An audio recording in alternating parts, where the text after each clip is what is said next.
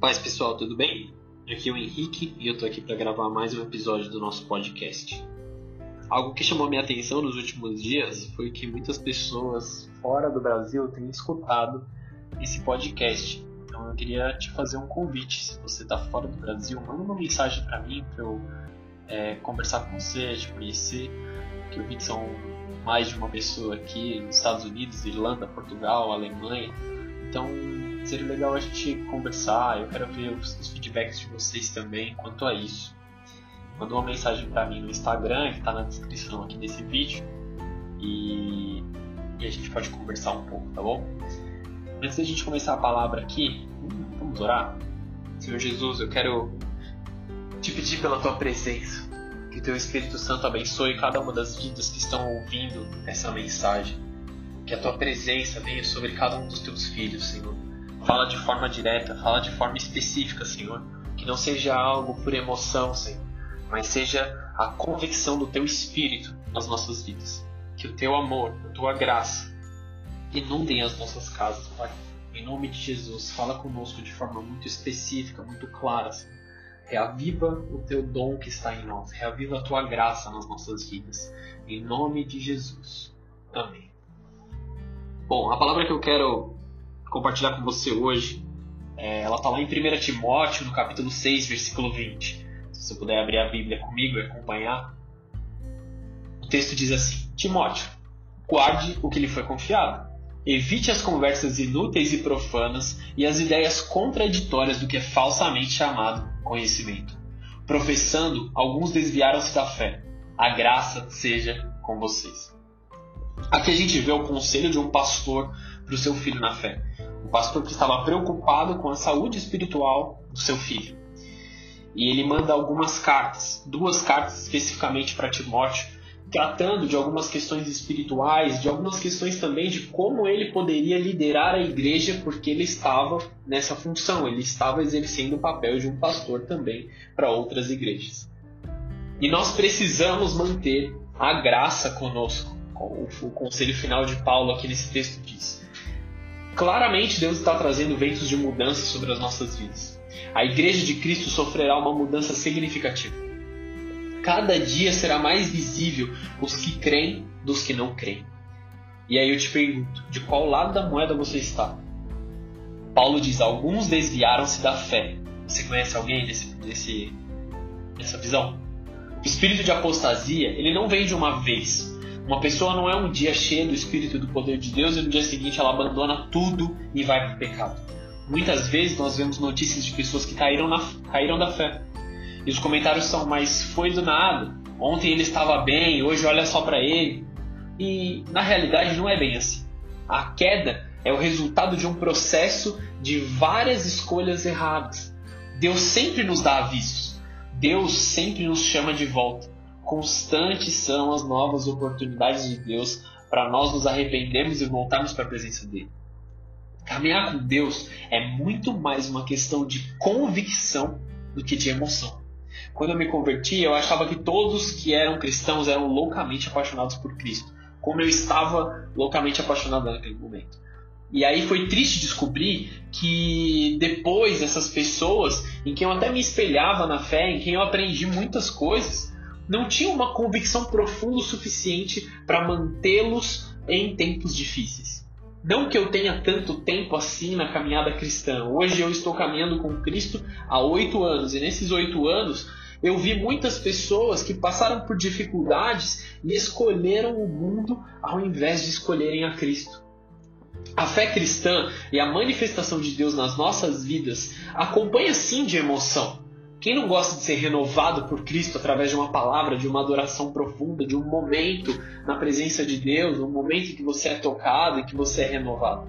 Mas a manifestação sobrenatural de Deus não é o suficiente para nos manter nós precisamos também da revelação viva de Deus em nós.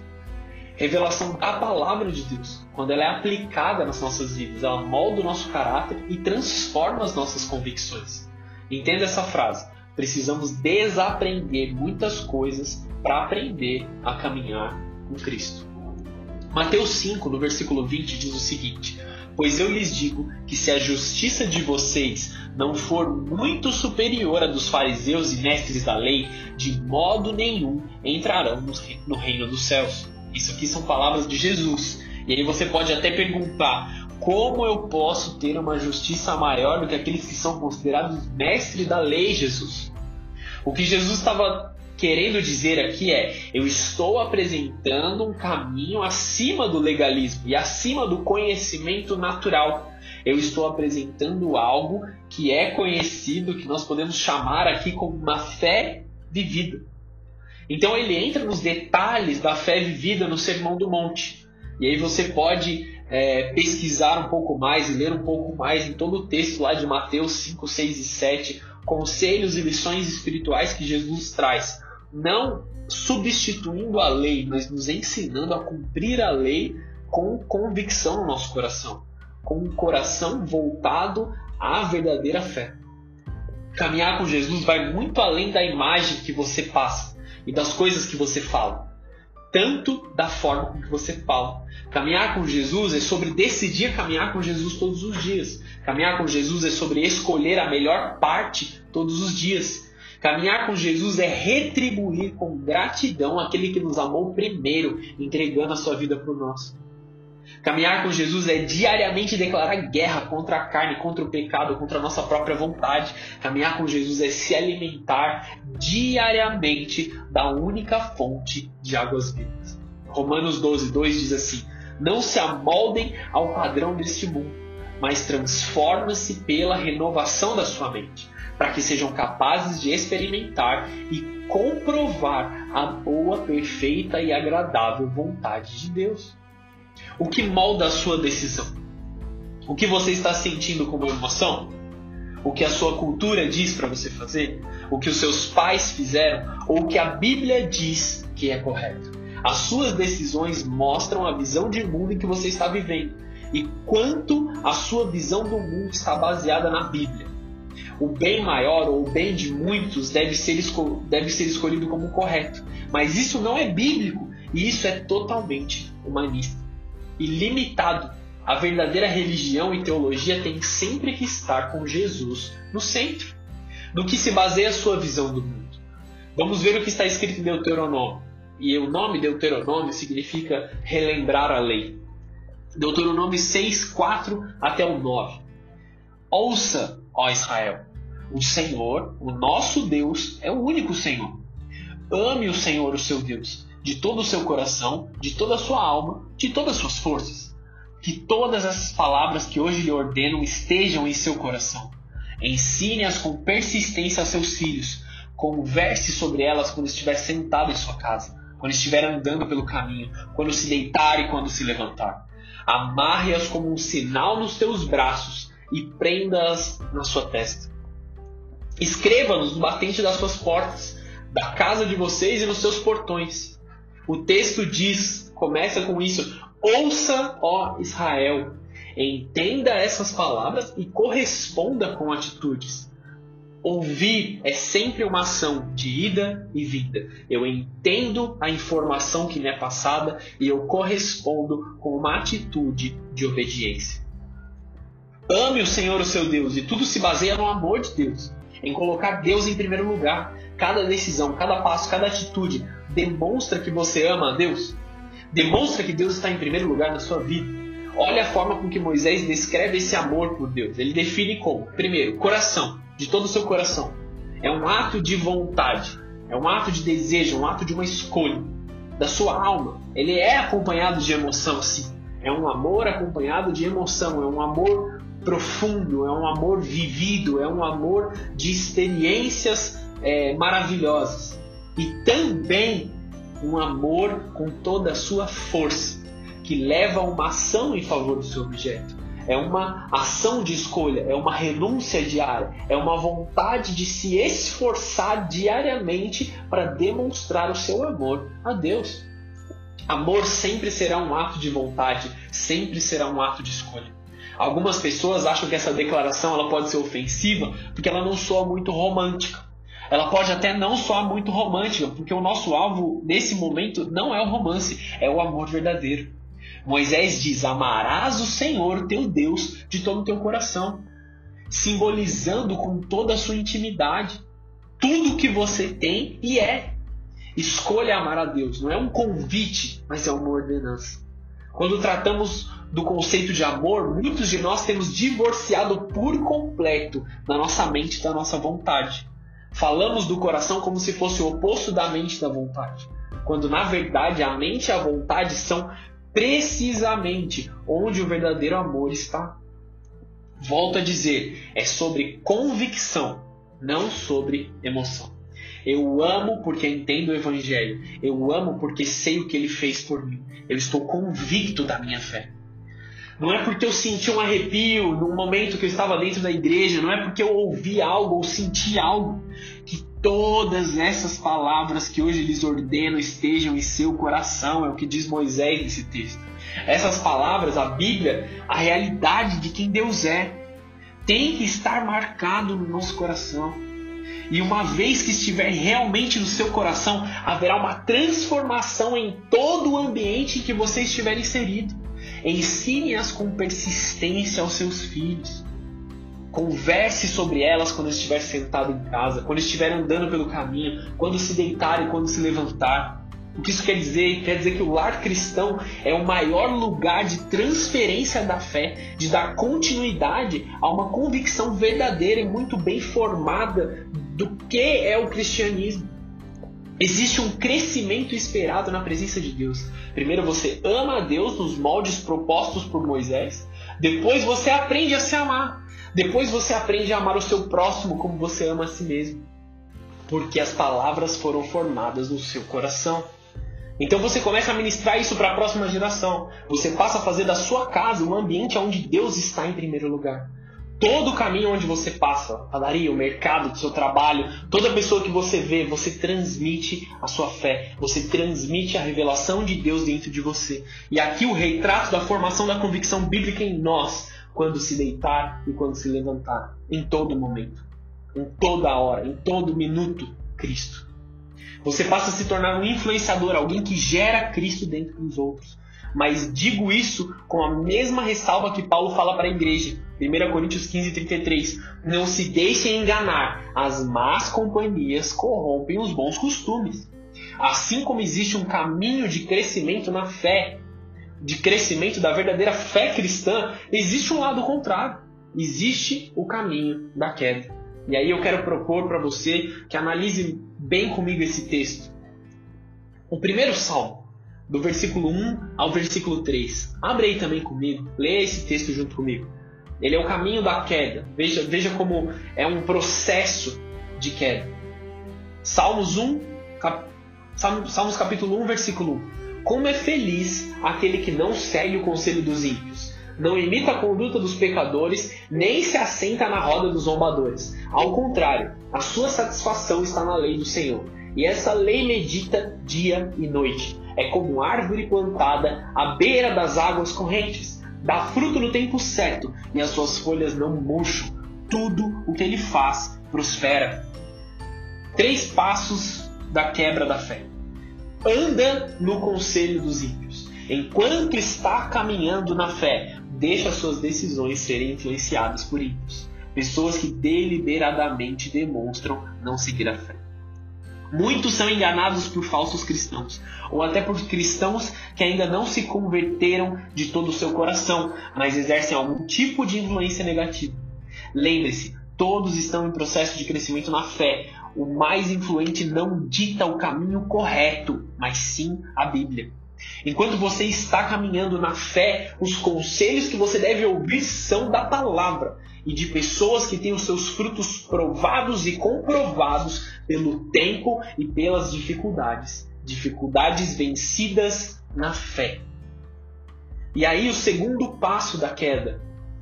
Se detém no caminho dos pecadores. Enquanto você estava caminhando, você ouviu o conselho dos ímpios. Então passou a tomá-los como algo importante para sua vida. E aí você se detém no caminho dos pecadores. Se a conversão é mudar de caminho e seguir diante a Cristo, no único caminho que leva à salvação, precisamos tomar cuidado com uma perigosa curva à esquerda. Ao longo da caminhada, vamos ter que fazer várias decisões para seguir o caminho correto. Quando somos tentados pelo mal para seguir no caminho dos pecadores, nós paramos para contemplar e decidir. Digamos como um atraso por estarmos decidindo. Lembre-se, você se torna aquilo que você contempla. Se você precisa parar e pensar se você deve ou não virar à esquerda, você ainda está um pássimo mais próximo de um tombo na fé. Faço um apelo aqui à maturidade dentro de vocês. Precisamos nos manter fiéis a Cristo no caminho da verdade, seguindo o seu chamado e mandamento. Aí vem o estágio final. Se assenta na roda dos escarnecedores. Ouvir é o princípio, Parar de caminhar é um sinal amarelo de alerta que você está tendo que tomar uma decisão para seguir o caminho errado, quando deveria ser natural dentro de você seguir o caminho correto. Agora, o texto fala de se assentar na roda dos escarnecedores. Muitos corrompem esse texto dizendo que se estivermos compartilhando o evangelho, devemos sentar ao meio dos escarnecedores para ensinar, usando alguns outros textos da Bíblia fora de contexto, como ir de pregar ou como como crerão se não há quem prega. Enfim. Mas esse texto não se trata disso. Esse texto se trata do processo de queda e do processo que os ímpios seguem. O se assentar aqui é no sentido de se assentar à mesa como um igual, como cúmplice desse pecado. Sentar na mesa tendo algo em comum para compartilhar com aqueles que já estão lá. O que aqueles que estão na mesa dos escarnecedores fazem? Eles falam mal uns dos outros, eles murmuram, eles reclamam, eles escarnecem. É o estado em que você já se entregou totalmente ao seu pecado. Os seus escudos já estão baixos, o seu coração aberto para o que for acontecer. Você escolheu sentar na mesa errada. Você se encontra de alguma forma em algum desses três estágios. Não hesite em pedir ajuda. Não permaneça em um caminho de destruição. Uma das primeiras mensagens que eu ouvi durante a minha conversão foi quanto ao julgo desigual. Aqui mais voltado a relacionamento, não tanto quanto a amizades. Não nesse momento. E o que é um jugo? São dois bois carregando uma carga. Simplificando aqui toda a explicação. O que é um jugo desigual? Quando dois animais de tamanhos diferentes, com propósitos diferentes, carregam a mesma carga. Um puxa mais peso do que o outro, e aí não é mais um jugo igual, um faz mais força do que o outro, um tem um objetivo diferente do outro. Que relacionamento duraria nesses moldes? Uma amizade duraria muito pouco, mas imagina o desastre que aconteceria dentro de um casamento.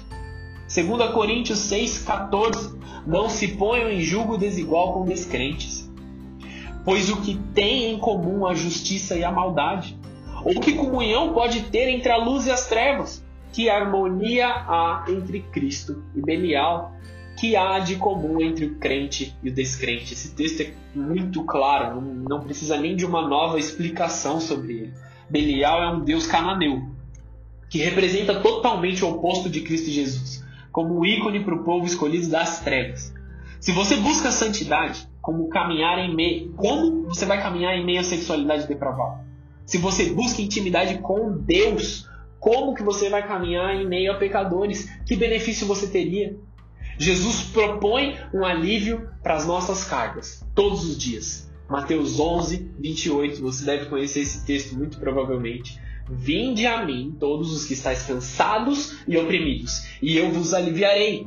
Tomai sobre vós o meu jugo e aprendei de mim, que eu sou manso e humilde de coração, e encontrareis descanso para as vossas almas, porque o meu jugo é suave e o meu fardo é leve. Temos dois sentidos aqui para o jugo de Cristo. O primeiro é: você não vai carregar mais nada sozinho.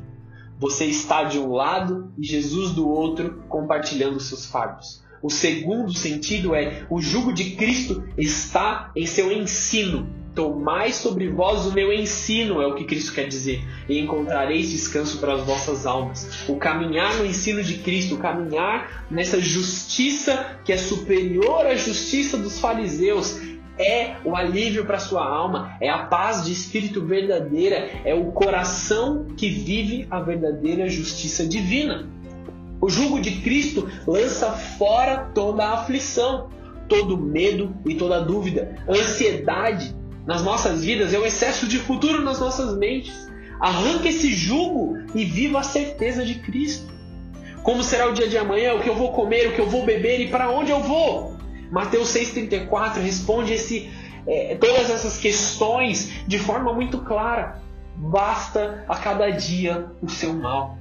Você pode olhar para você mesmo no espelho e dizer isso? Basta a cada dia o seu mal. Viva no ensino de Cristo, viva na convicção de fé de Jesus Cristo. Aprenda a colocar as suas emoções no lugar certo. Não tome decisões baseadas nas suas emoções, mas tome decisões baseadas na convicção de fé que Cristo nos ensina. Caminhar com Cristo é viver na certeza da provisão divina, que a provisão divina virá, que o milagre virá e que a cura virá. Isso não é uma emoção, isso é convicção, é uma fé vivida. Colossenses 2:8 Tenham cuidado para que ninguém os escravize a filosofias vãs e enganosas que se fundamentam nas tradições humanas e nos princípios elementares desse mundo e não em Cristo. Fechem os seus ouvidos, restringam o acesso aos seus olhos e não deixem as filosofias e crenças baseadas nos serás da vida que te escravizam. Eles somente servem para isso. A incerteza só serve para te parar. Por mais que se pareça com o Evangelho, se não é de Cristo, lance fora. Nós não temos tempo para perder com cópias. Precisamos do que é real. Precisamos da palavra de Deus real. Precisamos de Cristo, o verdadeiro Cristo, aquele que tem poder para nos transformar. Não alguém que é parecido com Ele. Não alguém que lembra Ele. Não alguém que fala em nome dele simplesmente. Nós precisamos de Jesus. A verdade só é relativa nos corações daqueles que querem encontrar desculpas para pecar. Conhecemos um que é a verdade, a verdadeira verdade e a vida. E só Ele pode nos salvar. Emoção é bom, mas não resiste às provações da vida, não resiste ao dia mal, acaba se tornando uma fé falada. Convicção te leva a perseguir caminhando. A sua convicção bíblica é a sua fé vivida. Eu vou encerrar de novo com o texto que nós começamos aqui, 1 Timóteo 6,20. Timóteo, guarde o que lhe foi confiado. Evite as conversas inúteis e profanas e as ideias contraditórias do que é falsamente chamado conhecimento. Professando, alguns desviaram-se da fé. A graça seja com vocês. Eu quero orar por você. Senhor Jesus, eu quero te pedir por essa vida que está ouvindo essa mensagem, que a convicção de fé genuína venha sobre o coração dele e dela agora, Pai. Traz uma cura sobrenatural na necessidade que o teu filho e a tua filha estão vivendo agora, Pai. Faz uma mudança genuína, faz uma mudança completa, uma mudança verdadeira. Que essa fé, Senhor, seja renovada a cada dia, praticada a cada dia e não se perca, mas só se fortaleça à medida que vamos caminhando. Pai, em nome de Jesus, abençoa cada uma dessas vidas que ouvem essa mensagem e que eles sejam cheios da tua graça, cheios da tua presença, cheios da tua revelação. Em nome de Jesus. Amém e amém.